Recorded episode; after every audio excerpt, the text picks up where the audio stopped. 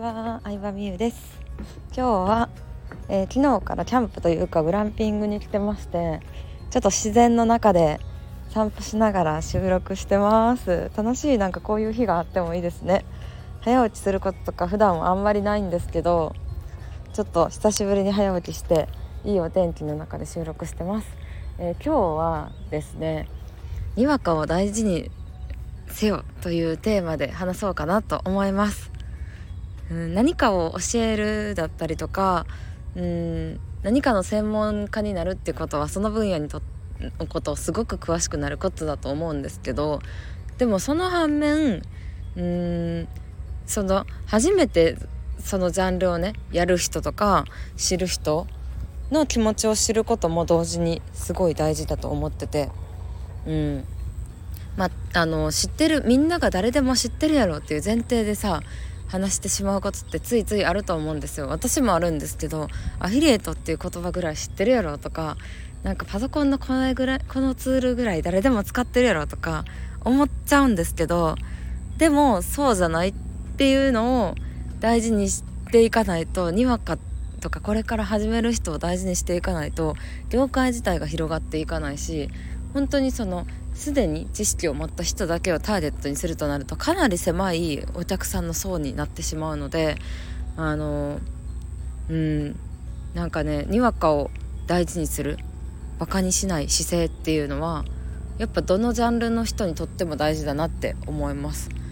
まあ、例えばなんですけどうん昔パーソナルトレーニングに通ってた時に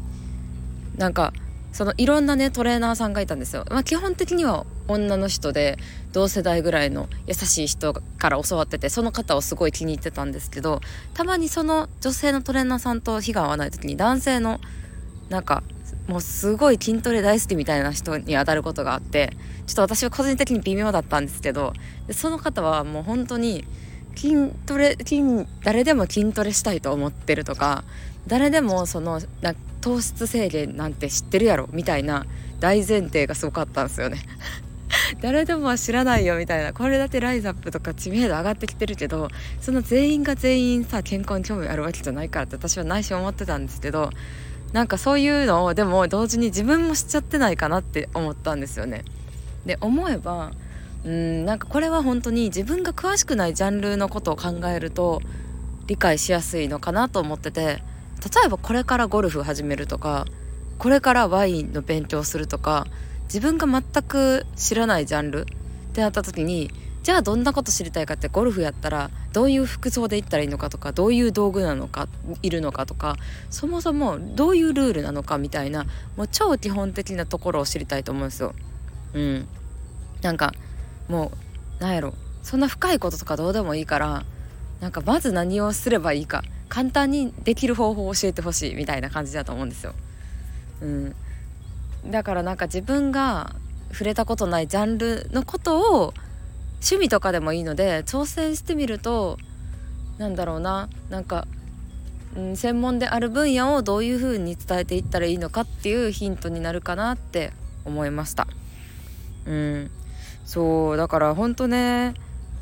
うん、にわかを大事にしてるなって思ったのはなんか嵐ですよ。あのジャニーズの嵐は。テレビに出る時にさもうさ嵐っていうデビュー曲とさなんだっけハピネスワンラブ同じ曲歌ってるじゃないですか。それはもうみんながテレビでその曲を聴きたいと思ってるからですよ。嵐のコアなファンとか嵐本人的にはもっといい曲あんのにって思ってると思うんですよ。まあそれはねコンサートでファンばっかりが集まってコンサートでやったらいいことなんですけどでもテレビに出る時はもう本当にこの曲何回歌わされるねんって絶対思ってると思う。そう。だけどその自分のことを知らない人たちに向けて、え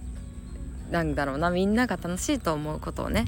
えー、歌ってるんだろうなって思ったので。うん。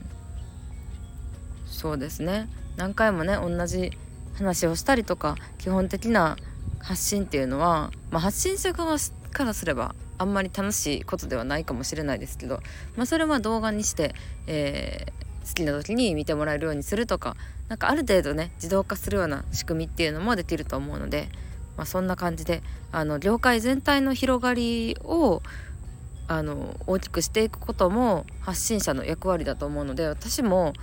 まあなんだろうなネットビジネスが何かとかアフィリエイト自体がどういうものかとか基本的なことも発信していこうかなと思います。ということで今日も聞いてくれてありがとうございました。バイバイ。またレターとか質問とかあればお待ちしてますね。